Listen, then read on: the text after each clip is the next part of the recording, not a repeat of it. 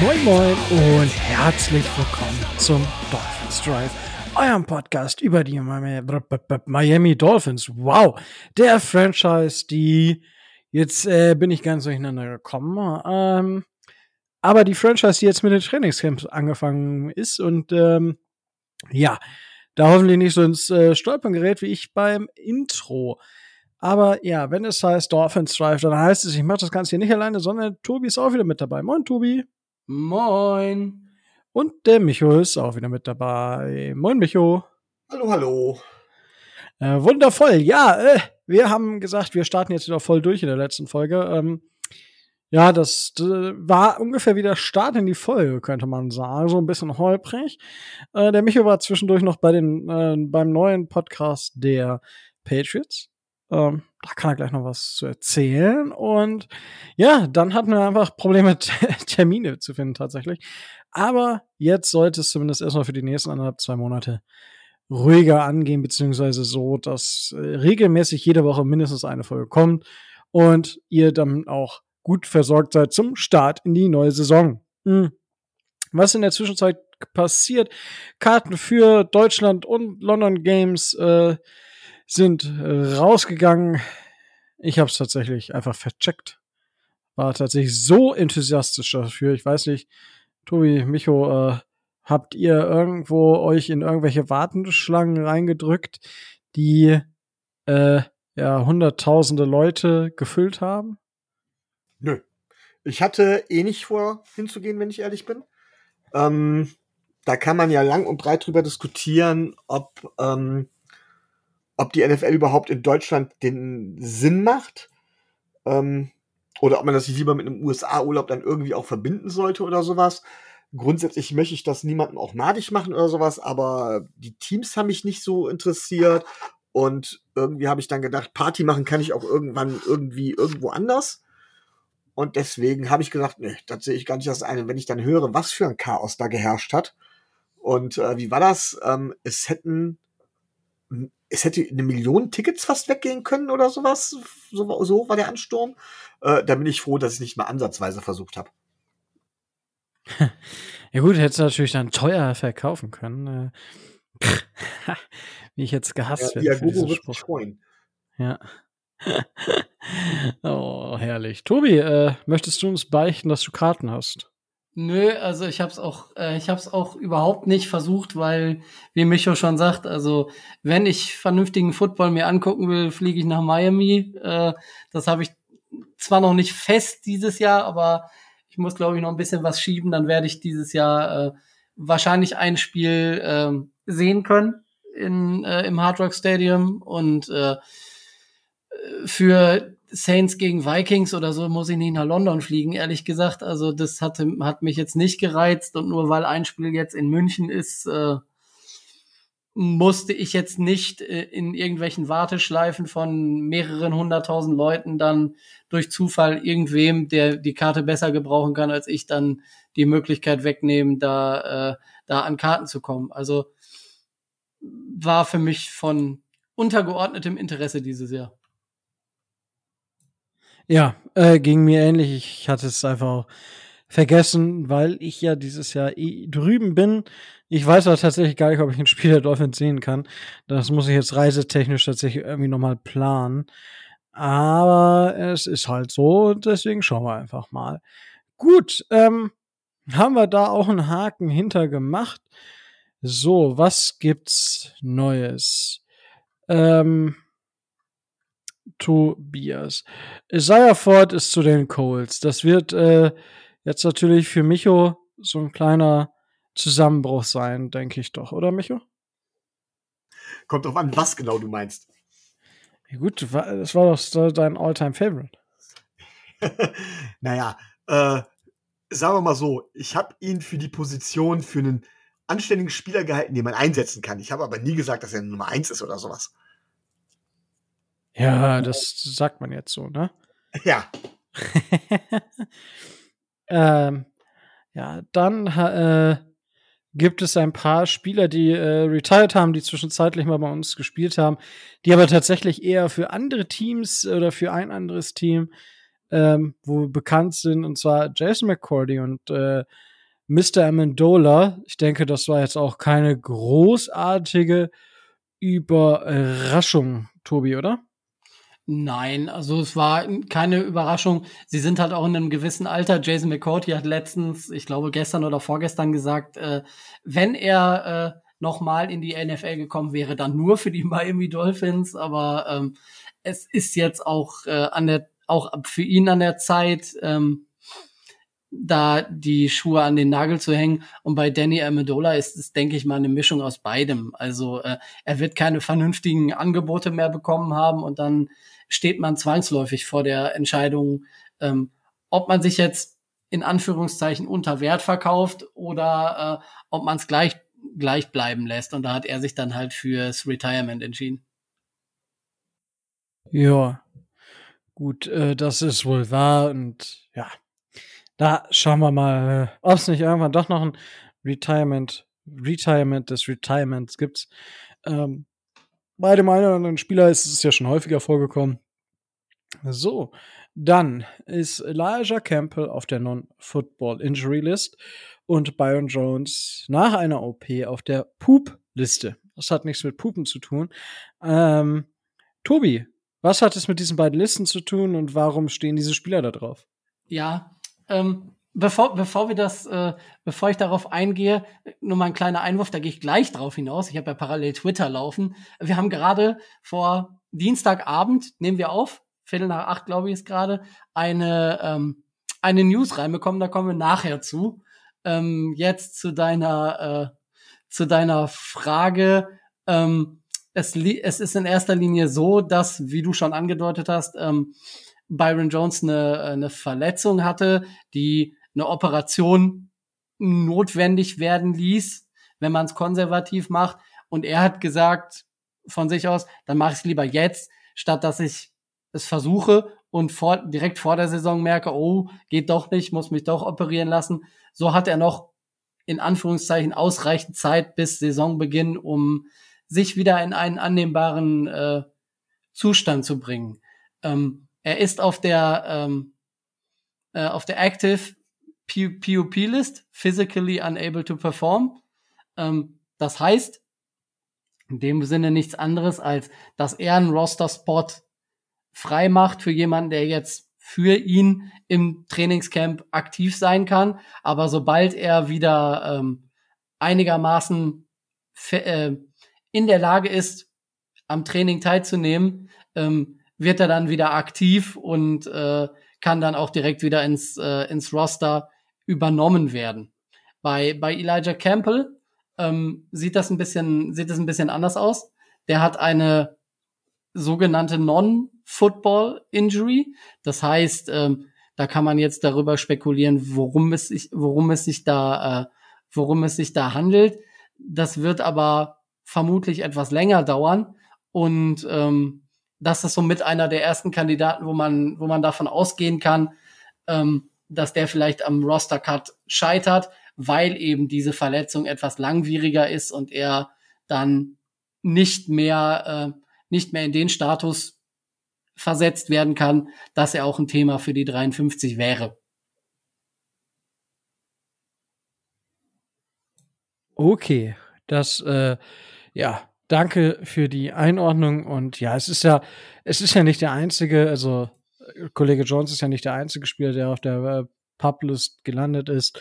Das sind ja ligaweit einige Spieler, die auf der Liste gelandet sind, gerade weil sich viele Spieler während der ähm, während der Offseason operieren lassen. Das wäre jetzt ein mega Übergang gewesen. Aber aufgrund der News, die Tobi angesprochen hat, muss ich diese Überleitung leider zurückstrecken. Und äh, ja, es ist so, dass die Dolphins tatsächlich ähm, Mohamed Sanu unter Vertrag genommen haben. Micho, dein erster Eindruck? Ganz ehrlich, jetzt bin ich etwas überrascht. Das habe ich noch gar nicht mitbekommen. Wie gesagt, so, druckfrisch. Ja. Drei, vor, vor, drei Minuten quasi von seinem ähm, Boah, also, Berater. Ja, ja ähm, ich halte Mohamed Sanu nicht für einen schlechten Spieler. Ist die Frage, ob was er an dem Punkt seiner Karriere bei uns dementsprechend noch leisten kann. Er bringt Erfahrung mit, das ja. Ähm, ich finde es allerdings schwierig. Ähm, wenn man sich, ist einfach, wenn man sich über die, über die Rosterplätze sowieso schon Gedanken macht, äh, habe ich einen Verdacht, dass es sowieso schon sehr, sehr eng wird, was die, äh, was, was die Wide Receiver Plätze angeht. Und noch einen mehr würde der das ja praktisch äh, das Aus für fast alle nicht Top Wide Receiver bedeuten. Das finde ich schon und auch, also finde ich schwierig, finde ich fragwürdig, vor allen Dingen in dem Alter. Es ist halt die Frage, wie weit er dich voranbringen kann. Tobi hat mit, sicheres gleich, mit Sicherheit gleich genaueres zu den Vertragszahlen. Ähm, kennt man die aber nicht sein. Ja, Tobi, du, du hast doch da, du hast doch, du hast doch wir schon längst angerufen, oder? Wahrscheinlich, wahrscheinlich. Ja, also so schnell bin ich da nur auch nicht, dass ich innerhalb von fünf Minuten da äh, irgendwelche Vertragsdetails habe. Also so, so schlimm ist es dann doch noch nicht. Ich das Einzige, ich das Einzige was ich vermuten kann, äh, das Einzige, was ich vermuten kann, ist, dass es äh, ein One-Year-Contract ist. Das äh, wird klar sein. Ich meine, der Mann ist nur auch schon fast, äh, äh, ich meine, beinahe 33 Jahre alt, ähm, hat jetzt in den letzten Jahren nicht, wirk nicht wirklich mehr äh, viel an, äh, an Yards und an Produktion gehabt. Ähm, man wird ihn wahrscheinlich zur Sicherheit, in Anführungszeichen, äh, mit ins Trainingscamp nehmen, um zu gucken, was mit Preston Williams ist. Und ähm, wenn da jetzt irgendwas auftreten sollte, einen Veteran an Nummer 5 oder Nummer 6 zu haben, ist sicherlich nicht verkehrt. Aber ähm, War er lebt, mein Verdacht. Er lebt, er lebt mehr von seinem Namen, würde würd ich sagen. Also, also ja, und er hat diese eine gute Saison mit den Falcons gehabt, vor allen Dingen bis darauf, dass, dass sie da im Super Bowl verloren haben, aber da hatten wir ja mit den Falcons auch schon mal drüber gesprochen. Ähm, naja, wenn ich mal so sehe, es sind vier Wide Receiver Plätze, sind ja in meinen Augen schon fest vergeben. Und die Frage ist halt, nimmst du fünf oder sechs mit? Und äh, würde ich zum heutigen Stand tippen müssen, würde ich halt sagen, wir nehmen sogar nur fünf mit. Und dann hast du halt nur einen Platz. Und da ist halt die Frage, ähm, wen wir dementsprechend nehmen. Finde ich schon, äh, ja, einen dann doch überraschenden Move an der Stelle. Das würde ja bedeuten, dass man, also Tobi sagt es ganz richtig, dass es zur Sicherheit wäre, zur absoluten Sicherheit, oder aber, dass äh, man unseren Wide Receiver nicht wirklich was zutraut den anderen. Das fände ich dann erschreckend. Naja, also, ich glaube, also. Also die Hinterposition, ne? Ich rede jetzt nicht von, äh, von Waddle oder von Hill oder so. Ja, das ist schon klar, aber ich, ich sag mal, ich glaube nicht, dass die Dolphins irgendwie äh, nur fünf Wide Receiver mit in die Saison nehmen. Also es wären schon mindestens sechs, wenn nicht sieben. Also fünf wäre schon arg wenig. Und ich halte das jetzt auch für einen Signing, wo man vielleicht noch mal ein bisschen Erfahrung abgreift. Und dann schaut man mal, ich meine, Sanu hat letztes Jahr ähm, auch in San Francisco gespielt, bis er sich, glaube ich, wieder verletzt hatte. Ähm, in der zweiten Saisonhälfte hat er gar nicht gespielt und bis dahin war es halt so, okay, er hat halt wie viel Tage, 23 Targets in acht Spielen bekommen, ähm, in neun, Sp neun Spielen sogar, ne, acht, acht Spiele. Mathe wieder on point. Ähm, in acht Spielen 23 Targets, das ist halt nicht so viel und in zwei von denen hat er zusammen zehn bekommen. Also da war er dann halt viel gefragt. Aber ich sehe jetzt da ja kein große, keine große Gefahr für irgendwelche Spieler. Und wer es dann nicht mit Sanu aufnehmen kann, der ist dann halt auch einfach nicht gut genug für die NFL.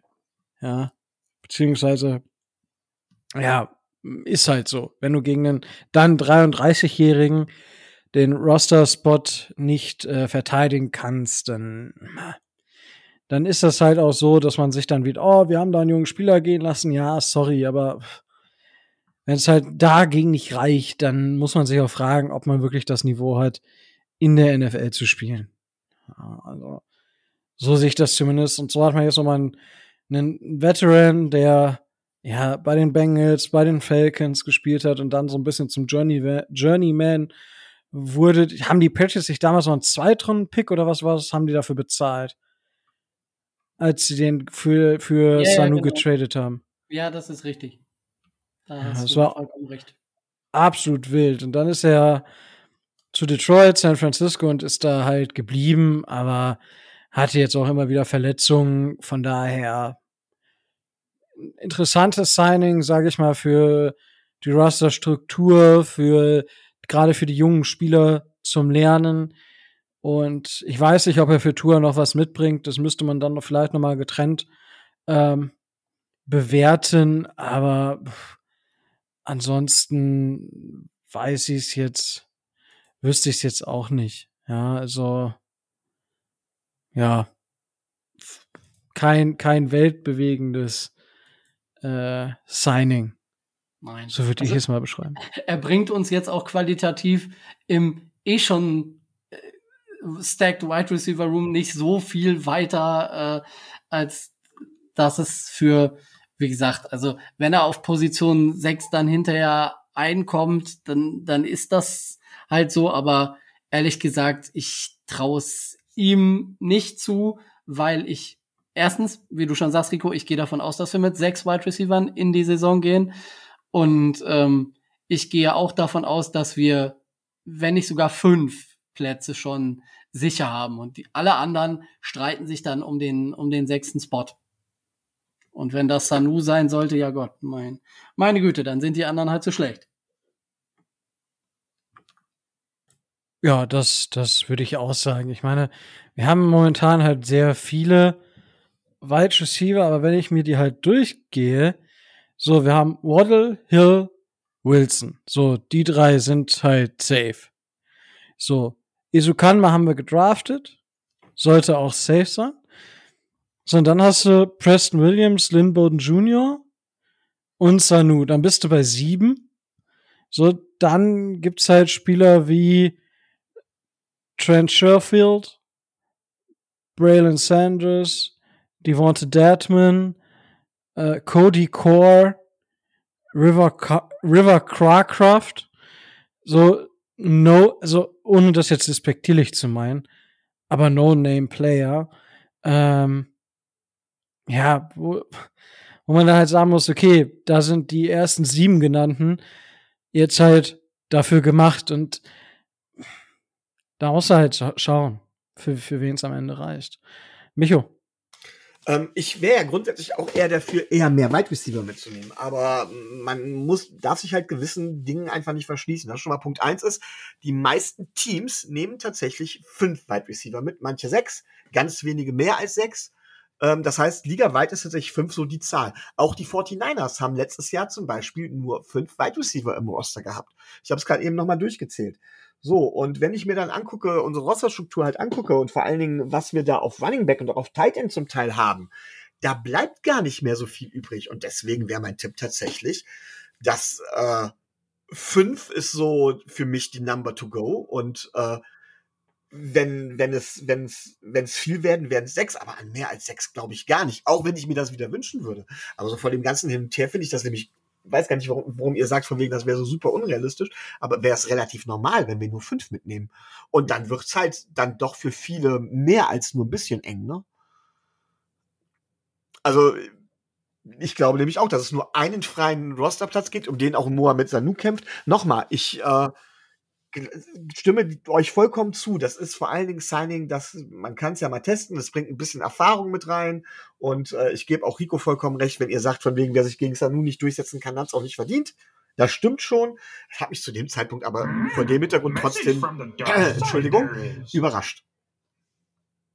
Ja, gut, aber also, wie gesagt, ich, es wäre schon krass, wenn es nur fünf, also für mich krass, weil wir haben halt einen Spieler in Runde 4 gedraftet, dann würde es gar keinen Sinn ergeben, Sanu oder halt überhaupt noch wen zu holen. Dafür wäre es stacked genug. Und dementsprechend, ja. Runde 4 ist für mich jetzt ein Spieler, den würde ich noch nicht droppen. Beziehungsweise haben wir dann ja gesehen, was mit Lon Bowden Jr. passiert ist. Für den haben wir dann zwar getradet, ein Fourth-Round-Pick, aber so ein Vierth-Round-Pick einfach gehen zu, aber das wäre schon vor der Saison, das wäre schon arg, meiner Meinung nach. Gut, Tobi, möchtest du noch etwas ergänzen? Nö, also hat mich jetzt, hat mich jetzt auch überrascht, aber macht, macht, wie gesagt, wenn man sich auch die Verletzungshistorie der, äh, gerade von Lynn Bowden oder von Preston Williams äh, in Erinnerung ruft, Sinn. Und selbst wenn er nur fürs Trainingscamp ist, dann bringt er den Jungen äh, zumindest was bei, Erfahrung. Er hat mit äh, McDaniel schon zusammengearbeitet, er hat mit Wes Welker schon zusammengearbeitet. Von daher, ähm, da kennt man sich und äh, gut.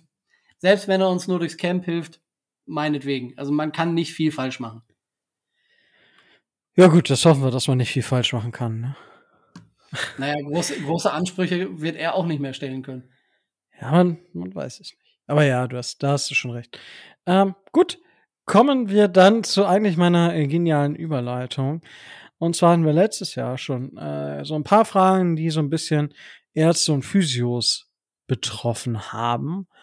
Und äh, äh, Micho und Tobi, ihr habt euch zumindest so ein bisschen da mal schlau gemacht. Ähm, möchte einer von euch anfangen? Ja, ich glaube, da fange ich mal an, weil ich tatsächlich noch weniger dazu sagen kann. Ähm, es ist gar nicht so einfach, darüber was herauszufinden. Also man kennt das ja hier aus dem europäischen Vereinssport, dass, äh, dass die ähm, einzelnen Vereine tatsächlich dann äh, einen Medical Staff quasi angestellt haben, einen Vereinsarzt haben oder wie auch immer, der wahrscheinlich auch noch so praktiziert. Müller Wohlfahrt ist wohl das bekannteste Beispiel dafür. Aber das ist zumindest bei den Miami Dolphins halt eben anders. Organisatorisch ist der Medical Staff komplett ausgelagert. Klar, man hat Athletiktrainer und sowas, wenn man die so ein bisschen dazu zählen will, aber wirklich der medizinische Bereich ist komplett ausgelagert an ähm, die Moment Baptist, äh, an Baptisten. Jetzt ist mir der genaue Name entfallen. Ähm, auf jeden Fall, Soll das ist das Hauptproblem. Baptist, nochmal? Baptist Health Medical Center in Davie. Ja, genau. Ähm, und das Hauptproblem, das, das, das man da jetzt halt eben hat, ist, dass die halt wirklich gar nicht gar nicht genau sagen, wie viele Leute oder man gar nicht genau sagen kann, wer jetzt wirklich wofür genau zuständig ist. Die halten da komplett dicht, während man an die Informationen der Miami Dolphins problemlos rankommt. Wer, welcher Coach, das ist ja teilweise bis zum Praktikanten genau auf der Webseite niedergelegt, ist es beim Medical Staff halt so, dass diese Seiten komplett dicht halten. Aber da kommt Tobi jetzt ins Spiel mit seinen guten äh, Kontakten. Na, was heißt gute Kontakte? Also in einem der, der letzten Press Releases der Miami Dolphins haben die Dolphins ähm, bekannt gegeben, dass sie ihre Zusammenarbeit eben mit dem ähm, Baptist Health Medical Center in Davie weiter fortführen. Wenn man sich da so ein bisschen ähm, einliest und darüber hinausgeht, dass die das, äh, dass das Official Medical Team und äh, Official Wellness and Sports Medicine Provider der Dolphins sind, landet man relativ schnell bei, ähm, bei zwei Namen. Das ist einmal ähm, Dr. John William Uribe, ähm, ein äh, Professor für Orthopädie, ähm, eben am Baptist Health Medical Center in Davie, der jetzt auch schon seit, ich weiß nicht, da stand irgendwas von 20 bis 25 Jahren mit den Miami Dolphins unter anderem zusammenarbeitet. Ähm, und Dr. Michael Swartzen, ein niedergelassener, äh, ich glaube auch, dass der Orthopäde ist in äh, Coral Gables, der auch beim, äh, beim Baptist Health äh, ist, der sich auf Sportmedizin ähm, spezialisiert hat, der unter anderem auch für ähm, die Florida Panthers zuständig ist, aber neben den Panthers und den Dolphins auch die äh, auch zuständig ist, zum Beispiel beim äh, beim Gulfstream Park Racetrack, das heißt äh, beim beim beim ich glaube, das ist das Autorennen äh, beim Autorennenkurs, der ist der äh, der ist der Turnierarzt bei den Miami Open, also bei dem bei dem äh, Tennisturnier, was äh, im Stadion stattfindet und der ist auch für den Miami Marathon und Halbmarathon als äh, Arzt zuständig. Das heißt, der hat sich da spezialisiert und der arbeitet nur auch schon seit ein paar Jahren mit den Dolphins zusammen. Und die und deren Team kümmern sich eben auch um die Miami Dolphins jetzt, sowohl im, im Trainingscamp als auch in den Spielen. Das stellt auf der einen, äh, auf der einen Seite sicher, ähm, dass die ähm, dass die von der Ausbildung und von den Kompetenzen her relativ firm sind, aber auch, dass die in relativ kurzer Zeit, wenn denn mal was Schlimmes sein sollte, ähm, die Jungs vom Hard Rock Stadium in eine ihrer äh, eine ihrer Kliniken bringen können, um da ähm, eine medizinische Versorgung zu gewährleisten und sicherzustellen. Und viel mehr findet man dann nicht. Ja, ich denke, es ist halt, das habt ihr beiden ja auch schon ähm, sehr gut dargestellt, dass viele Spieler quasi dann nicht direkt bei den Ärzten, bei es gibt diese Teamärzte, ja, die gibt es und die werden natürlich dann auch gleich, wenn irgendwas im Stadion ist, da läuft ja nicht irgendwie ein persönlicher Arzt von jedem Spieler rum, sondern dafür gibt's natürlich diese Team, den Team-Staff, den Medical, Medical Staff, der dafür verantwortlich ist. Aber wenn es dann um die Reha und solche Geschichten geht, dann hat jeder Spieler da so seinen Personal Coach, äh, Fitness Menschen oder auch Ärzte, die sich darum kümmern. Und deswegen werden ja viele Spieler werden ja in der Offseason operiert. Aber das immer von Experten oder persönlichen Ärzten. Ne? Das ist selten, dass das ein Teamarzt ist, weil die Spieler, äh, die Ärzte, die halt wirklich da die Experten sind, können sich vermutlich äh, besseres Taschengeld verdienen, wenn sie alleine praktizieren, anstatt bei einem Team angestellt zu sein. Ich meine, ähm, das weiß man auch, also es gibt ja die, gerade diese persönlichen ähm, Coaches und sowas. Das, ich meine, das berühmteste Beispiel ist ja Alex Guerrero. Das ist ja dieser Fitness-Typi äh, von Tom Brady. Der ist da äh, relativ, relativ bekannt. Aber auch was sonst die Sachen angeht, ist es so, dass die Spieler ähm, sich austauschen und dann auch ähm, ja zu verschiedenen zu verschiedenen Ärzten gehen, was sie gerade brauchen. Ähm, ich meine, ich bin nicht der größte Fan von Björn Werner. Ich habe das Buch gelesen und da sind halt auch solche Sachen beschrieben tatsächlich. Ähm, das Buch vom Vollmer habe ich jetzt noch nicht gelesen. Da weiß ich es nicht. Aber im Buch von Werner, weil der auch viel verletzt war, ist es auch beschrieben, dass da persönliche Ärzte oder halt Experten, die auf dem Gebiet dann halt bekannt sind, wo es dann hingeht. Und ja, das ist so ein bisschen ähm, ja, die Frage. Dann, ähm, gut, Reha-Ablauf ist dementsprechend sehr individuell gestaltet. Da gibt's dann keinen klassischen Ablauf, würde würd ich jetzt behaupten. Ähm, man ist da im sehr engen Austausch mit dem Team. Äh, aber das da, das ist, denke ich, sehr individuell und alle Spieler versuchen so schnell wie möglich während der Saison natürlich auf den Platz zurückzukommen. Eine von den anderen Fragen war dann auch noch, ob die Dolphins in der Vergangenheit mehr Verletzungen hatten als andere Teams. Ich denke, dass alle Teams so, ich sag mal, im Dreijahresmittel vermutlich ähnlich viele Verletzungen haben. Es fällt halt mehr auf, wenn die, die Teams, wenn da zwei große Spieler anstatt fünf nicht so wichtige oder nicht so gute Spieler verletzt sind.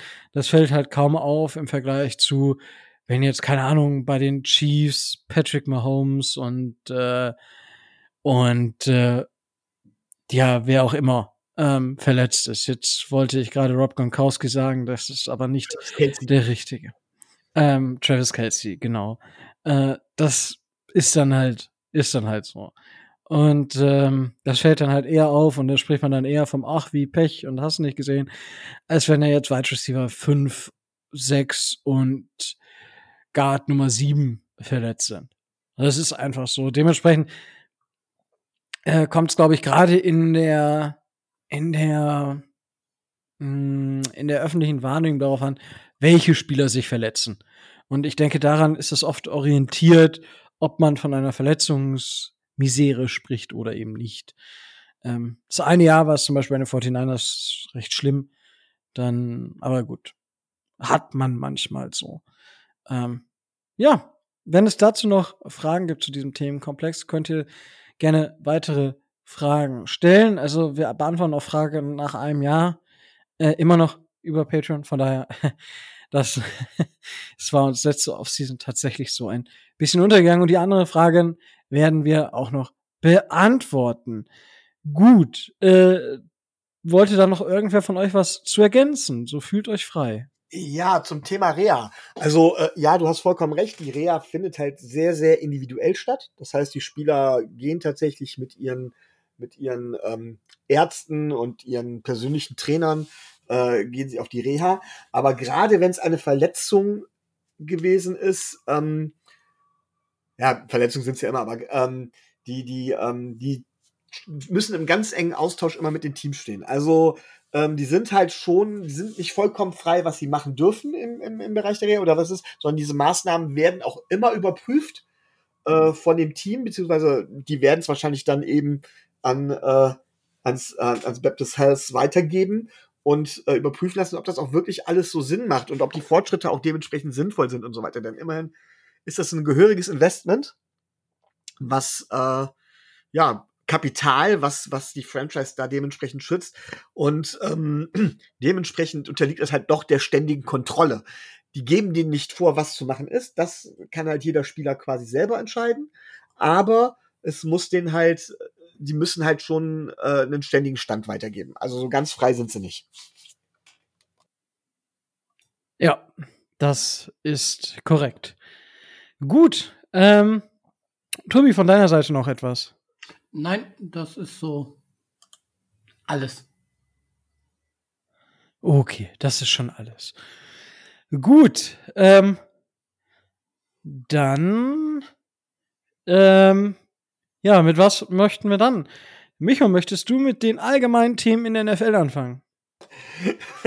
ja, da gibt's ja vor allen Dingen ein Thema, äh, was gerade eben rauf und runter gegangen ist, und zwar Kyler Murray. Ähm, er ist nicht der Bestbezahlte, meine ich. Viertbestbezahlte? Auf jeden Fall, auf jeden Fall gehört er zu den, mit zu den bestbezahlten Spielern der NFL überhaupt jetzt. Hat seine Vertragsverlängerung gehabt, aber eine Klausel hat er halt für extremen, äh, ja, für Aufruhr gesorgt. Und zwar ist dort in einer Klausel festgeschrieben, dass er sich über das Training hinaus mindestens vier Stunden pro Woche mit dem kommenden Gegner beschäftigen muss. Und diese vier Stunden pro Woche darf er halt auch nicht eben, äh, muss er konzentriert vornehmen. Er darf also dabei nicht irgendwie was anderes machen, wie auch immer das kontrolliert werden soll. Das steht auf einem anderen Blatt. Aber nicht Fernseh gucken, äh, spielen oder äh, hier Game oder sonst irgendwas, sondern er muss ganz konzentriert sich vier Stunden pro Woche Minimum mit dem, mit dem nächsten Gegner beschäftigen. Und ähm, ja, da, bevor ich dazu was sage, wäre erstmal die Frage an euch. Was haltet ihr von so einer Klausel und was wirft das auf, auch für ein Licht auf Kyler Murray? Tobi, möchtest du zuerst? Naja, also für mich ist das, ähm, für mich äh, muss man das umgedreht lesen. Wenn man diese Klausel braucht, wird sich Kyler Murray wohl scheinbar äh, so verhalten haben, dass diese Klausel nötig ist. Das heißt, äh, man hat ihm im letzten Jahr äh, so diese Videos zur Verfügung gestellt und er hat sich die nicht vernünftig angeguckt, sondern hat nebenbei, keine Ahnung, irgendwas anderes gemacht. Gestreamt, äh, mit der Konsole gezockt oder was auch immer. So dass man sich jetzt genötigt sah, äh, ihm mal, ich sag mal so, hochtrabend professionelles Verhalten in den Vertrag schreiben zu lassen. Denn dieses, diese individuelle Videoschulung ist ja ähm, auch ein wichtiger Bestandteil einer Gegnervorbereitung. Und wenn Kyler Murray jetzt äh, auf seinem Laptop die äh, sich da diese diese Videos abspielt, was er ja offensichtlich getan hat, nebenbei dann aber was weiß ich was macht, ähm, dann hat das ja mit einer professionellen Vorbereitung eher weniger zu tun. Und ich denke, dass sich die äh, Cardinals da ähm, genötigt sahen, ihm noch mal äh, deutlich zu machen, hör mal zu, äh, du sollst unser Franchise-Quarterback sein, wir geben dir sau viel Kohle, äh, dann verhalte dich bitte auch so.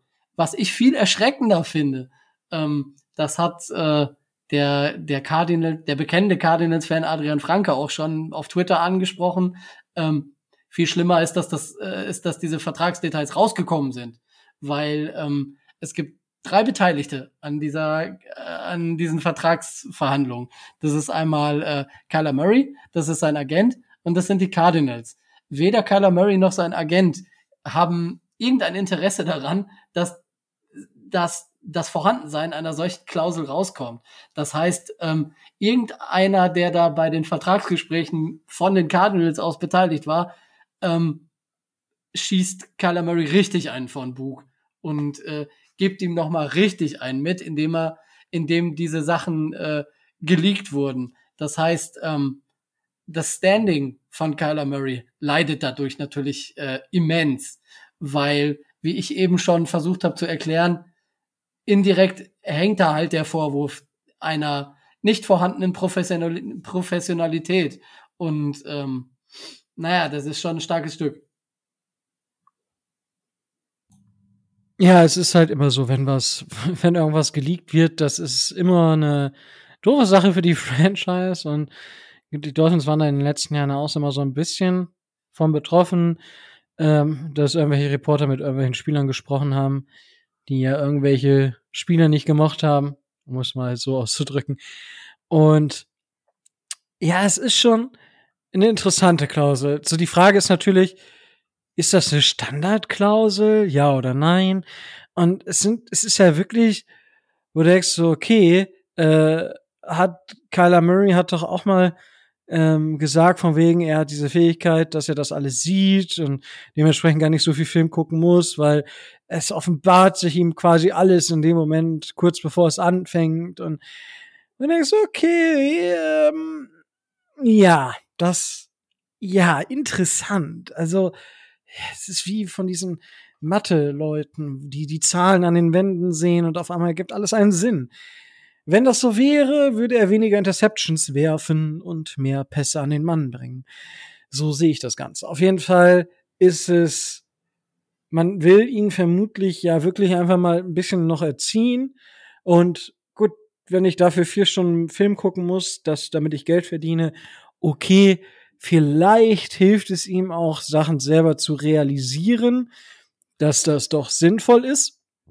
Ich weiß aber nicht, ob das ja, ob das jetzt in dem, er ist ja, er ist ja auch erst 24, ähm, meine ich zumindest. Und dementsprechend ist das halt so ein Prozess, wo ich sage, okay, vielleicht kann man da jetzt noch eingreifen und er realisiert selber, wie wichtig es ist, ähm, Tape zu schauen und sich auf den Gegner vorzubereiten, selbst wenn sich am Spiel selber alles vor einem ausbreitet und es alles ganz einfach ist.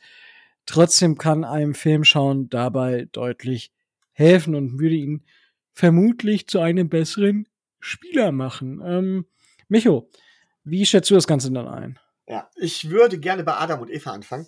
Ähm, und zwar ist es tatsächlich die Geschichte gewesen, oder ist die Geschichte, Kyler Murray gilt ja nun als Top 10 Quarterback. Darüber kann man sich in meinen Augen tatsächlich streiten. Ähm, Tatsache ist, Kyler Murray ist damals als Wunsch-Quarterback geholt worden. Und ähm, in einer wichtigen Phase seiner Entwicklung wurde halt alles um ihn herum aufgebaut. Es wurde um seine Stärken herum aufgebaut bei den Arizona Cardinals und ähm, man hat ihn versucht dementsprechend zu entwickeln. Er kann in diesem System auch dementsprechend glänzen, ja. Aber was man ganz klar sagen muss, was Kyler Murray bisher noch nicht geschafft hat, ist einem Spiel wirklich oder der Mannschaft derart den Stempel aufzudrücken, dass er das Team quasi in jeder Situation trägt und zu einem wirklichen Contender zu machen. Playoffs, ja, sind in Reichweite, aber auch da in entscheidenden Situationen immer wieder versagt. So. Und da kam aus dem Team heraus immer öfters Vorwürfe, tatsächlich, dass Kyler Murray technisch und spielerisch alles hätte, was es braucht, um ein Top-Quarterback zu sein, aber die, dass es an Führungsstärke mangelt. Und genau das ist der Punkt da, wo es ansetzt. Er verhält sich anscheinend nicht professionell. Er ist anscheinend ähm, nicht derjenige, der ein Team anführt. Und man will aber seinen Franchise Quarterback mit den Fähigkeiten jetzt halt eben äh, dahin bringen. Und ich glaube, das zeigt tatsächlich, dass Keller Murray hm, Charaktermängel hat. Ich glaube nicht, dass das eine Standardklausel ist. Vor allen Dingen finde ich es schwierig. Du kannst das nicht kontrollieren, was er nebenbei macht. Es sei denn, du stehst die ganze Zeit daneben oder verwandst alles oder sowas. Und das willst du ja einem Spieler, der eine Führungspersönlichkeit sein kann. Das, sowas willst du mit einem Spieler nicht machen. Sowas machst du mit einem Kleinkind. Aber nicht mit so einem Spieler, der, der Millionen verdient. So, also ist es im Prinzip nur eine Proforma-Klausel. Er kann verlieren, wenn er sich, könnte garantiertes Gehalt verlieren, wenn er sich das nicht anguckt und so weiter und so fort. Aber ich, da sehe ich das Problem mit der Beweispflicht. Also geht es eigentlich nur darum, ihn in den Kandare zu nehmen. Und um das zu tun, muss man es halt eben öffentlich machen, um klar zu machen, Junge, das erwarten wir von dir. Und das erwartet auch dein Team von dir. Und das ist anscheinend auch das große Manko der Arizona Cardinals, das große Manko von Kyler Murray. Und das ist ganz, ganz offengelegt worden. Und anscheinend war es nötig, weil man anders nicht an ihn herankam. Denn er wird ja, trotz all seiner durchaus mit seinen Schwächen, wird er ja trotzdem sehr, sehr gehypt. Und ich kann mir vorstellen, dass das so einem jungen Menschen mit so viel Geld dann doch ordentlich zu Kopf steigt. Und da sehe ich die Ursache des Ganzen und da sehe ich auch, ähm, wo das Ganze herkommt. Und ähm, vielleicht täte es so manch anderem Quarterback auch mal gut, wenn man ihm auch mit so einer Klausel kommen würde und die vielleicht auch öffentlich machen würde. Ich will jetzt keinen Namen nennen, weil mir spontan auch keiner einfällt, aber ich kann mir vorstellen, dass es so manchen gut tut. Einem Josh Rosen hätte es damals wahrscheinlich auch gut getan, um es mal ganz klar zu sagen. Wow. Willst du sagen, dass Tour mehr Tape gucken muss? Komisch, also es ist allgemein bekannt, dass ich nicht der absolute Tour-Believer bin. Aber ich glaube, Stand jetzt nicht, dass es an Tours Professionalität liegt. Und ich glaube nicht, dass Tour derjenige ist, der das nötig hat. Da ja. sehe ich den, charakterlich sehe ich den deutlich weiter als ein Kyler Murray. Das äh, glaube ich tatsächlich auch. Gut, ähm, ja, das Thema Kyler Murray war ja auch, glaube ich, kurz bei den Dolphins so ein bisschen ähm, Thema, äh, was ja Thema vielleicht auch bei den Dolphins logischerweise sein wird. Es gibt, wird ja, neuer Quarterback ist mehr oder weniger auf dem Markt, aber jetzt ist es offiziell, dass die 49ers Jimmy Garoppolo die Möglichkeit gegeben haben, ihm und seinem Berater auf öffentlich oder mehr oder weniger öffentlich nach einem Trade-Partner zu suchen. Ähm, Tobi, wie findest du das? Und glaubst du, dass er Thema bei den Dolphins ist? Ist zwangsläufig, weil man äh, relativ viel in äh, Trey Lance investiert hat an äh, Trade-Kapital und man jetzt äh, sehen möchte, was man an ihm hat. Ähm, ähm, es ist so, dass dieser Wechsel sein musste. Man kommt finanziell aus diesem Jimmy Garoppolo Vertrag relativ günstig raus. Das heißt, der verdient, äh, der hat ein Cap-Hit von knapp 27 Millionen, aber nur ein Dead Cap von 1,4 Millionen. Das heißt, äh, die ähm, 49ers sparen massig an, äh, an Cap ein, wenn sie ihn denn, äh, wenn sie ihn denn entlassen, knapp 25,5 äh, Millionen. Und das ist ja schon nicht ganz äh, von der Hand zu weisen. Es gibt sicherlich einen Markt für Jimmy G. Ich frage mich dabei nur, gerade auf die Dolphins bezogen, wie viel mehr als Tua mit dem, mit den Umständen bringt einem Jimmy G und ist es das wert, weil ähm, die äh, 49ers werden ihn nicht umsonst abgeben. Man muss also auch noch ein bisschen an, äh, an Trade Value in, äh, in die Hand nehmen, im, äh, im besten Fall. Und ich sehe nicht, dass der, äh, dass der Schritt von äh, Tour zu Jimmy G uns jetzt dann zu einem Super Bowl Contender macht. Denn für einen Quarterback, der uns zum Super Bowl Contender macht, würde ich vielleicht von Tour abgehen und einen, äh, und einen Trade forcieren. Aber sehe ich nicht. Weil ähm, Jimmy G auch in diese Kategorie der Quarterbacks äh, zählt, dass er in einem richtigen Umfeld ein Team in den Super Bowl führen kann, aber er nicht der Grund dafür ist äh, oder der alleinige Grund dafür ist, der ein Team in den äh, in den Super Bowl führt. Und äh, ich sehe ihn da quasi etwas vor Tour, aber jetzt auch nicht äh, so weit bei mit dem, was Tour bisher gezeigt hat. Und auch im, im Hinblick darauf, dass äh, die Dolphins relativ viel äh, Draft, Draftkapital fürs nächste Jahr haben, würde ich das Jahr mit Tour gehen. Da würde, würde ein, äh, ein Wechsel jetzt aus meiner Sicht wenig Sinn machen. Micho, wie siehst du das? Also ich glaube ja, dass, dass Jimmy Garoppolo einer der auch stark unterschätzt ist. Genauso wie Derek Carr oder so oder Ryan Tannehill damals wirklich stark unterschätzt. Und wir hatten ja schon mal die Diskussion und ich weiß, dass Rico da vor allen Dingen komplett anderer Meinung ist als ich. Ähm, ein, ein Quarterback, ähm, der dass du auch mit einem mittelmäßigen Quarterback mit gutem Umfeld weit kommen kannst. Adrian Franke hat es ganz nett ausgedrückt jetzt in seinem letzten Quarterback-Ranking. Der hat gesagt von wegen, das Problem ist, die Umstände lang genug, die, die so ein Quarterback braucht, lang genug aufrechtzuerhalten. Weil das ist halt schwierig von, vom Cap-Management her und so weiter. So. Ähm, die erstmal ist die grundsätzliche Frage, also ist grundsätzlich Jimmy, Jimmy Garoppolo und Tua, sind es ähnliche Typen?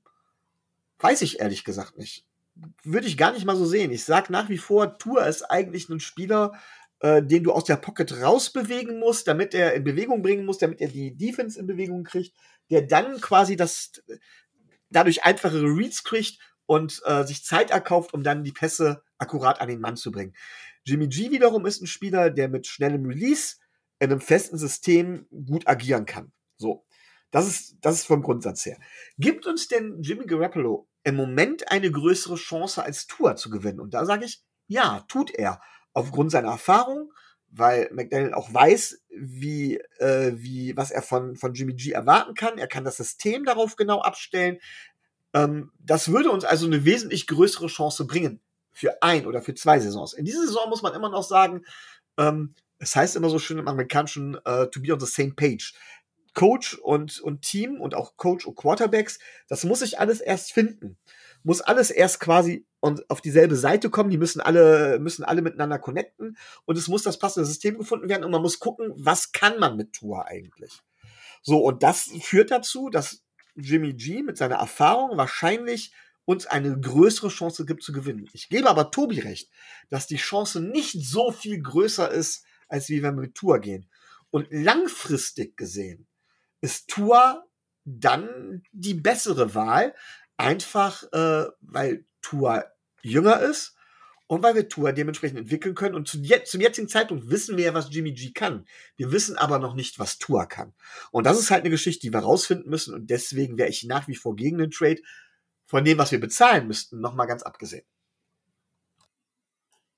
Ja, ich denke, ihr habt damit das ganze Thema schon sehr gut zusammengefasst. Also es ergibt keinen Sinn eigentlich für die Dolphins, da jetzt so viel Investitionen reinzubuttern, weil ja, aus dem, was man weiß und aus dem, was man vielleicht erwarten kann, ist die Upside nicht so hoch mit Jimmy Garoppolo, als dass man nicht mit Tour gehen sollte und man hat so viele Ressourcen für die nächsten Jahre. Da ja, kann man auch anders versuchen, in die Zukunft zu gehen und kann eventuell nächstes Jahr, wenn Kyler Murray seine vier Stunden nicht einhält, vielleicht für Kyler Murray traden. Ne, jetzt ganz, ähm, ja, einfach mal so in den Raum geschmissen oder schauen mal, was passiert, aber das ist ja dann Thema für die Zukunft. Ähm, aber machen jetzt die Frage, wo landet Jimmy G eurer Meinung nach? Micho? Boah, ähm, echt schwer zu sagen. Also, erstmal sind die meisten Teams ja mit Plätzen vergeben. Ich würde jetzt, das Problem ist, wahrscheinlich wird San Francisco im Moment auch noch einen zu hohen Preis fordern. Ähm, wenn, wird es irgendwann relativ kurz vor der Saison sein und dann tippe ich darauf, dass sich wieder irgendein Spieler verletzt oder sowas, wo er dann, wo er dann letztendlich hingehen wird. Das wäre so mein Tipp. Deswegen kann ich das jetzt noch nicht so sagen. Aber ich mache mir nochmal Gedanken. Deswegen lasse ich Tobi mal vor. Oh, das ist eine, das ist eine gute Frage. Ich gehe jetzt gerade, ich gehe jetzt gerade im Geist, in meinem geistigen Auge die, äh, die Teams durch. Und ähm, ehrlich gesagt tue ich es jetzt nicht vom geistigen Auge, sondern ich tue es tatsächlich über die NFL-Seite, weil ich, weil ich nochmal ganz genau gucken wollte, ob ich auch kein, dass ich auch keins vergesse. Ne, also man landet da ja immer relativ schnell bei, äh, bei den Seahawks, weil die ja mit ihrem, äh, mit, mit ihrem äh, Quarterback-Room eher so einen halbgaren äh, Rebuild vorhaben oder wo, wo Mike Carroll sagt, ähm, ja, sie machen überhaupt keinen, äh, aber ich weiß nicht, also mit Geno Smith und äh, mit äh, Drew Lock, die die da jetzt als Quarterbacks haben, kann man nicht wirklich, äh, kann man nicht wirklich zufrieden sein und äh, ist man eher weiter weg von, von zumindest Mittelklasse. Ähm, dann, ähm, ja, gut, die, die, äh, die Commanders könnten, äh, könnten Carson Wentz entlassen, weil sie, äh, aber das wäre A zu teuer und ich sehe das irgendwie auch nicht, weil die können eigentlich auch nicht wirklich äh, zufrieden sein, zum, zumal sie noch äh, Heineke haben, der letztes Jahr ganz okay war. Also wenn du mich fragen würdest, und das hört sich jetzt zwar blöde an, aber ich würde, wenn dann Steelers sagen. Weil die, denke ich, äh, gerade auf der defensiven Seite ähm, ein Team haben, äh, was wirklich äh, sehr gut ist, die aber auf der offensiven Seite, also weder von, von Rudolph noch von Trubisky noch von Kenny Pickett, den sie ja in, ich glaube, Runde vier oder drei oder vier gedraftet eins. haben. Ach, richtig. Kenny Pickett war der Einzige in Runde eins. Richtig. Ja. Da, ähm, den sehe ich noch nicht so weit, als dass der, äh, als dass der starten würde. Also irgendwie habe ich so im, im Gefühl, dass der in Pittsburgh landen könnte, aber viele, ähm, viele Möglichkeiten oder viele Varianten sehe ich da tatsächlich nicht mehr. Also ich bin gerade eben auch noch mal durchgegangen und ähm, mal abgesehen von Verletzungen tatsächlich ähm, gibt es in meinen Augen nur zwei Teams, die Sinn machen könnten. Nummer eins wären die Texans. Die werden aber wahrscheinlich Mills weiter ausprobieren und sind auch noch zu schwach, als dass Jimmy G Sinn machen könnte. Ähm, Atlanta Falcons wäre noch eine Idee in meinen Augen, äh, wo er noch Sinn machen könnte. Aber auch die, die werden warten, bis tatsächlich, bis der Preis für Jimmy G richtig, richtig tief gefallen ist und dann wird vielleicht einer zuschlagen. Es sei denn, es gibt jetzt eine Trainingcamp-Verletzung, zum Beispiel bei den Eagles, Jalen Hurts oder so, wo es äh, wo man wirklich sagt, okay, wir sind ein Team, das oben angreifen will und uns geht, geht der Quarterback von der Fahne. Ähm, ja, da glaube ich, passiert nichts. Und zu dem Thema Seahawks, ähm, in derselben Division weiß ich nicht. Ich weiß tatsächlich nicht, ob die 49ers das machen werden und ob die Seahawks das so machen werden. Das ist so äh, auch so äh, etwas, was man auf jeden Fall bedenken sollte.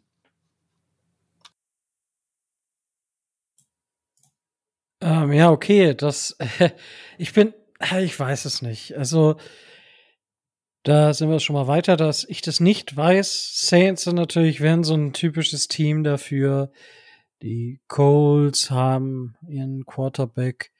Äh, Chicago Bears mit äh, Justin Fields, um ihm unter die Arme zu greifen, vielleicht, ähm, wäre, wäre ein Thema.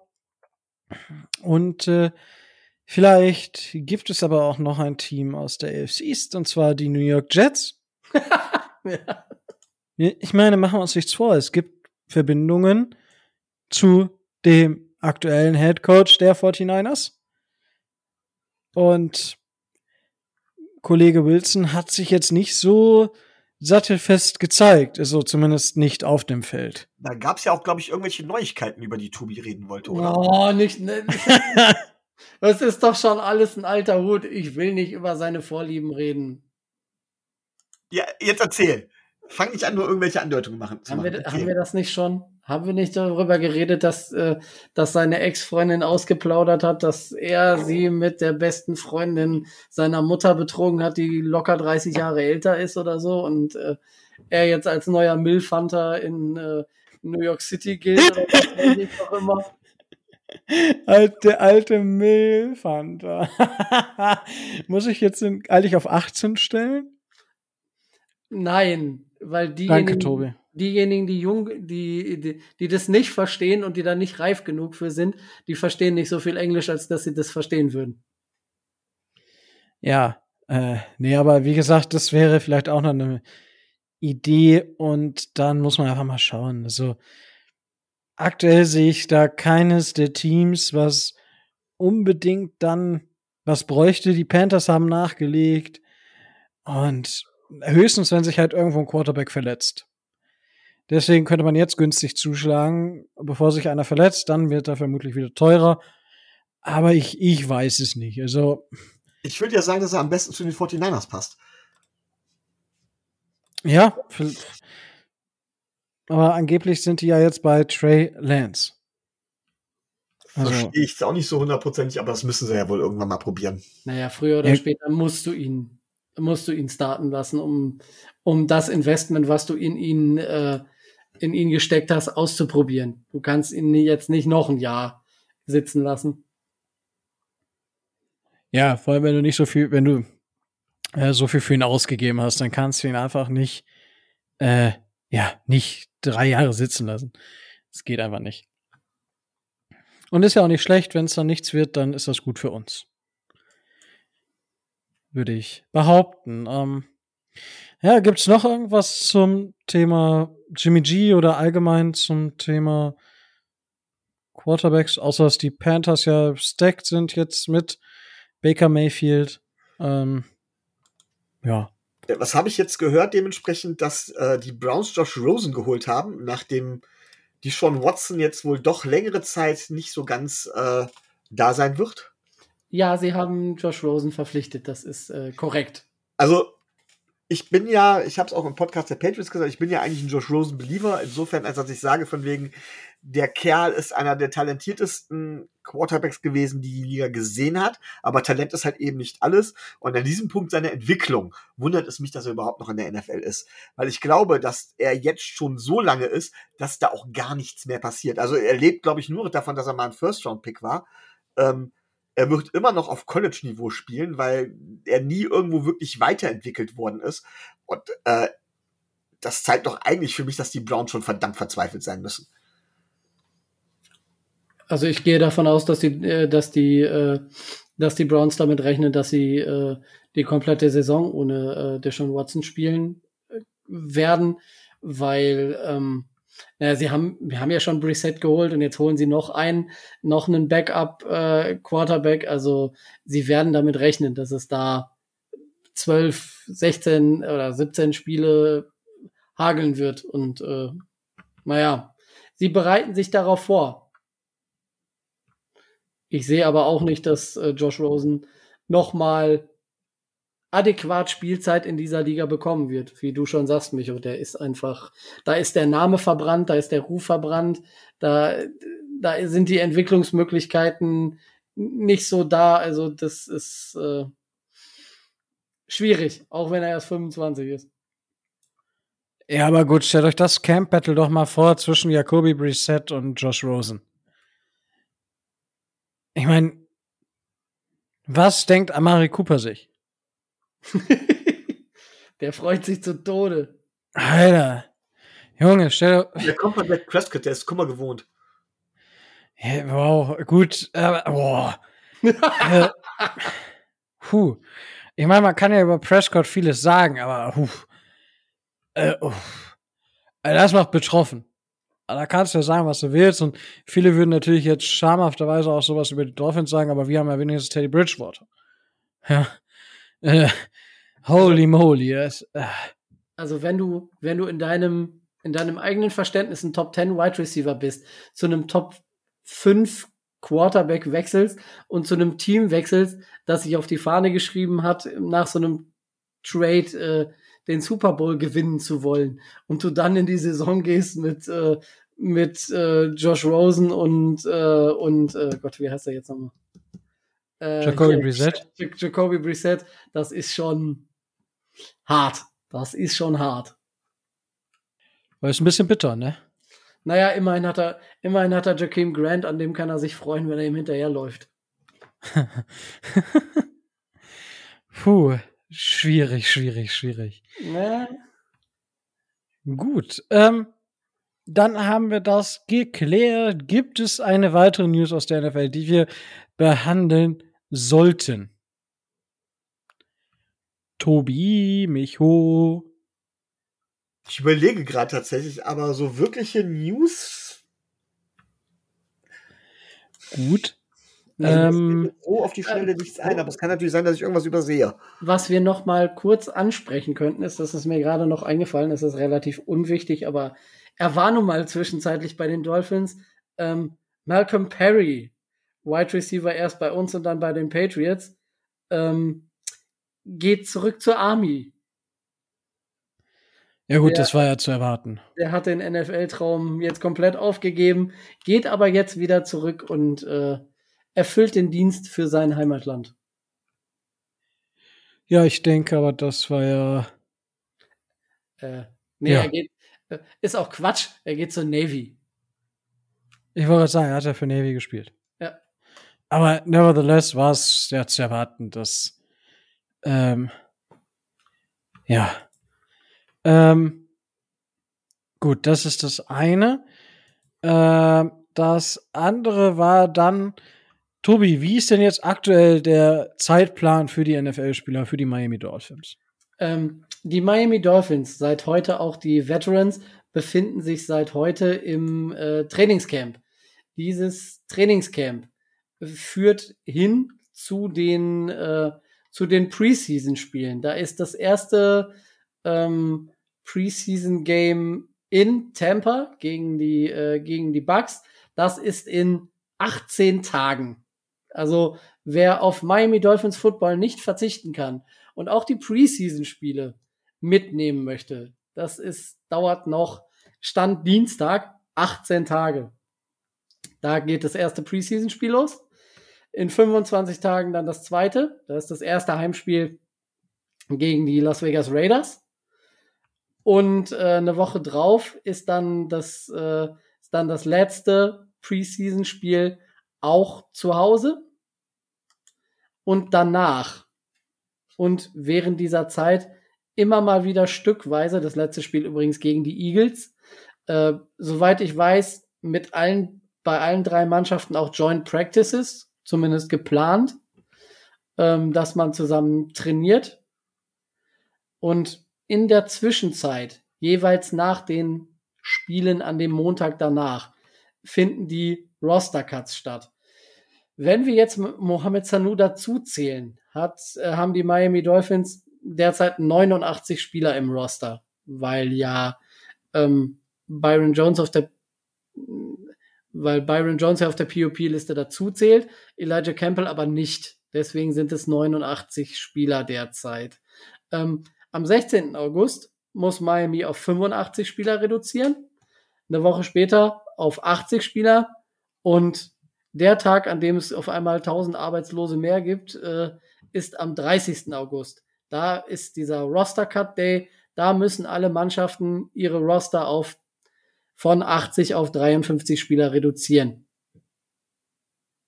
Das sind so die, die wichtigsten Daten, die es noch gibt. Es gibt noch so ein paar Klauseln und ein paar Daten, die wichtig sind für Spieler, die äh, gewisse Tender noch nicht unterschrieben haben, die noch Vertragsverlängerungen zu gehen haben oder Leute, die sich derzeit im Holdout befinden, weil sie einen neuen Vertrag haben möchten und aus ihrer Sicht zu wenig Geld verdienen. Ist für die Dolphins aber nicht entscheidend, weil da ist schon alles unter Dach und Fach. Da fällt mir ein, was, was du sagst zum Thema Holdout. Du hast was erzählt, dass ein Spieler, den ich damals im Draft gern gehabt hätte, nämlich Rockon Smith, dass der sich gerade im, im Holdout befindet. Ist das richtig? Ähm, bedingt. Er war wohl gestern, also gestern oder heute war er wohl beim Training der Chicago Bears. Ähm, er gilt also nicht offiziell als Holdout-Kandidat, aber er will wohl trotzdem einen neuen Vertrag. Also er ist zwar da, aber nicht richtig und äh, möchte trotzdem viel mehr Geld haben. Magst du noch mehr sagen? Naja, also wenn die Miami Dolphins irgendeine Möglichkeit hätten, an so einen Linebacker ranzukommen für, äh, für dieses Jahr noch moderates Gehalt, nächstes Jahr eine Fifth-Year-Option, äh, dann sollten sie das äh, sehr gerne tun. Aber ich irgendwie glaube ich nicht dran. Äh, ich wollte gerade sagen, was willst du denn da für einen Pick abgeben? Zweitrunden-Pick? Weil ich glaube, drunter wirst du nicht kriegen. Das ist durchaus richtig, aber ähm, Roquan Smith ist halt jemand, der, ähm, der so die einzige Lücke, die ich in, in der Defense noch sehe, bei, bei unseren, gerade auch als, äh, als Middle Linebacker, ähm, wäre, wäre mir schon sehr daran gelegen, wenn man den bekommen kann, dass man sich um den bemüht, aber ich sehe es nicht. Also der wird, der wird bei Chicago bleiben, da geht's nur ums Geld. Die haben den, die haben den äh, Cap Space, um ihn, äh, um ihn bezahlen zu können. Die haben auch in den nächsten Jahren den Cap Space, um ihn bezahlen zu können. Da wird nur, äh, wird nur geschachert. Also ich gehe davon aus, dass die sich irgendwann einig werden. Ja, schauen wir einfach mal. Also dafür jetzt noch einen großen Pick ausgeben. Aktuell würde ich tatsächlich auch eher weniger, muss ich gestehen. Auch wenn Smith ein sehr, sehr guter Spieler ist. Aber zu teuer, Aber, vermutlich. Und charakterlich schwierig. Wenn mich nicht alles täuscht, ist ja auch damals ist er nicht von den 49ers gedraftet worden und ist dort mehrfach äh, aufgefallen mit Gewalttätigkeiten oder wirklich mit irgendwelchen Übertritten. Da waren auch Sperren oder sowas dabei und ist dann irgendwann zu den Bears dementsprechend gewechselt. Und da war doch auch, ich glaube, am Anfang auch ein bisschen Dampf in der, in der Hütte. Und du meinst, Ruben, du meinst? Ruben Foster. Okay, ja, stimmt. Ich verwechsel die beiden. Der hat bei den Dolphins, der hat bei den Dolphins tatsächlich auch mittrainiert. Das hat der ein oder andere sicherlich mitbekommen, aber momentan ähm, tut sich da, was das angeht, nichts in der Hinsicht, als dass er vielleicht bei den Dolphins im Camp wäre oder dass da ein Signing bevorstünde oder so. Wahrscheinlich eine halbe Stunde nach der Aufnahme wird er dann signen, aber Stand jetzt äh, ist da nix. Rock, Rockland Smith war damals zusammen, glaube ich, mit Tremaine Edmonds oder sowas sogar im, im, im, äh, im Draft, oder? Kann das sein? Ah, ist egal. Football-Historie, die keinen mehr interessiert. Sorry. Damals, als wir noch jung waren. damals, damals, damals. Ähm, ja, gut. Das äh, haben wir damit dann auch. Von uns wird es dann natürlich dann in den nächsten Wochen, in den nächsten Wochen, nicht in den nächsten Morgen, in den nächsten Wochen Analysen des Roster geben. Wer schafft es, wer schafft es nicht. Und dann natürlich auch die Saisonvorbereitung im kurzen und knappen und dann könnt ihr euch auch schon auf die, ähm, ja, auf die Saison freuen, auf die Gäste, die wir natürlich wieder für euch bereithalten. Und dann schauen wir mal. Es wird jetzt auf jeden Fall auch keine Pause mehr geben. Darauf könnt ihr euch verlassen. Gut, gibt es noch etwas, Tobi, Micho, ähm, was ihr, worüber wir jetzt reden sollten? In der Tat. In der Tat. Ähm, auch wenn es nicht sportlich ist, so war es doch so, bei unserer letzten Aufnahme äh, haben wir ja Tobi herzlich zum Geburtstag gratuliert. Und dann möchte ich es doch nicht versäumen, das auch on air nachträglich mit dir zu tun, lieber Rico. Herzlichen Glückwunsch nachträglich. Wow. Ja, äh, danke. Ja, mit 29.2 fühlt man sich natürlich deutlich äh, besser. Ja. Ich bin immer noch im besten NFL-Alter. Also, wenn mich da irgendwer signen möchte. Jetzt ist die Chance. Ähm, Kannst ja, du den danke, danke. Ja, alles. Na gut, alles. Dann, dann Center. Den. Well. Eventuell. ja, äh, nee, danke, danke dafür. Gibt es denn sonst noch irgendwas äh, dann wirklich Wichtiges, worüber ja, wir sprechen? Ich muss noch etwas sagen. Äh, nein, auch nicht wichtig. Aber ich muss noch etwas sagen, und zwar, dass Tobi mich im Grunde genommen versaut hat, tatsächlich. Danke, Tobi. Bitte. Ähm, ich bin ja bekannter Film- und Serienfreak und habe auch bei der letzten Aufnahme vorher erzählt, dass ich eine alte Serie angefangen habe nachzuholen, die ich relativ gut fand und dann geguckt habe. Und dank Tobi erschien plötzlich bei den Gaststars irgendwann in irgendeiner Folge, ich hätte die Person nie erkannt und wäre auch nie irgendwie drauf gekommen, als Name Kristen Cavalieri. Haha, herrlich. Großartig. Danke, Tobi. Großartig ich hätte damit, nie irgendwas anfangen können, wenn du mir damit nicht schon jetzt seit, ich weiß nicht, zwei Jahren, drei Jahren den Namen immer wieder erwähnen würdest. Danke ja, für diese. Sie ist, sie ist auch einfach eine großartige äh, Schauspielerin und äh, es äh, bereichert äh, jedes Menschenleben, wenn man den Namen kennt. Ich weiß bis heute nicht, wie sie aussieht. Wie gesagt, der Name tauchte nur irgendwann bei den Gaststars auf, sodass ich im Nachhinein wusste, dass sie in dieser Folge mitgespielt hat. Äh, das war aber auch alles. Naja, stell dir, äh, stell, stell dir äh, Mr. Phlegmato in weiblich vor und äh, dann kommst du dem schon relativ nah wahrscheinlich. wow. ich weiß es nicht. Ich kenne sie auch nur vom Namen her. Ist okay, Tobi. Die Filmografie kann sich ja jeder bei, ich weiß nicht, IMDb oder wie die, wie die Seiten heißen, äh, mal äh, geben und kann meinetwegen auch alles von ihr sich angucken. Also äh, man verpasst nichts, wenn man es nicht tut. Ja, das, äh, das stimmt wohl. Lassen wir mal so stehen. ah, schön, dass wir das auch noch in dieser Folge untergebracht haben. Ja, muss, muss scheinbar von euch jede Woche irgendeiner auf der Tante rum, äh, rumhacken. Äh, Gut, gibt es äh, dann noch was, was wir besprechen müssen? Äh, nein, bis auf die, bis auf die Tatsache, dass, äh, dass die Green Bay Packers scheinbar heute einen neuen Quarterback äh, verpflichtet haben. Als ich Aaron Rodgers gesehen habe, wie der zum Training gekommen ist, ist mir gleich Con Air eingefallen. Das darf sich auch jeder mal angucken. Ich fand es, äh, naja, schon äh, etwas lächerlich. Ja, die Nicolas Cage Gedächtnisfrisur. Ja, und das Nicolas Cage Gedächtnis aussehen. Also es, äh, Aaron Rodgers hat sich da wohl was bei gedacht, aber naja. Was auch immer. Oh, und, gut. und Tua war beim Training. Wow. Das ist wichtig. Der, hat keiner drüber getwittert, hat sich äh, halb Dolphins Twitter wieder drüber aufgeregt. Nö, wenn er nicht da gewesen wäre, hätte dann wieder alle zerrissen. Jetzt ist er da und keiner sagt was. Ganz. also, ähm, es bleibt dabei. Es wird ein Thema über Jahre werden.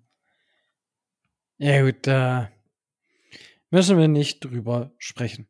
Ähm, gut, was vielleicht noch für die Trainingscamps interessant ist, ähm, kurz Raheem Mostert ist geklärt, kann mittrainieren. Das denke ich einfach nur allgemein wichtig. Gut, ähm, ich glaube, dieses Mal stelle ich einen Vollrekord auf. Gibt es noch was, worüber wir reden müssen? Nö. Gibt's ja nicht. Da sind wir diesmal ja wirklich gar nicht mal so lang. Ja, wir können es wir können's ja wie der Trash Talk von den Patriots auch in zwei Teile schneiden. Nee, nee. nee, nee damit die Zeit habe ich dann doch nicht. Noch, noch ist ja offiziell Off-Season, also von daher. Stimmt. Deswegen haben wir auch uns nochmal eine Pause gegönnt. Genau. Gut. Wenn ihr Themen habt, Wünsche, Fragen, whatever, ähm, schreibt sie uns einfach. Wir werden uns damit beschäftigen. Wir haben ja noch ein paar Fragen offen.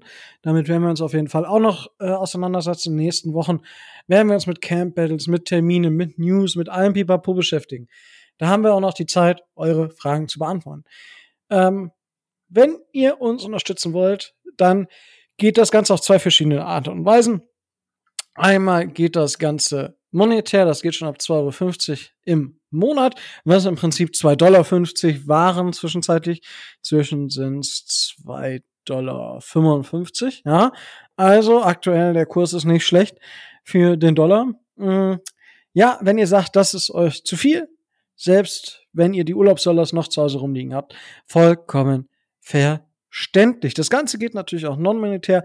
Abonniert uns einfach überall da, wo es Podcast gibt und hinterlasst uns eine Bewertung. Das geht bei Spotify, das geht bei ähm, Apple Podcast, das geht auf YouTube mit dem Daumen hoch. Abonniert uns dort und auf Apple Podcast könnt ihr uns auch eine nette Nachricht hinterlassen, wenn ihr das möchtet. So, das sei dazu gesagt. Freut auf die nächsten Wochen. Ich freue mich auf jeden Fall, dass wir demnächst wieder ähm, häufiger zusammenkommen und über die Dolphins reden.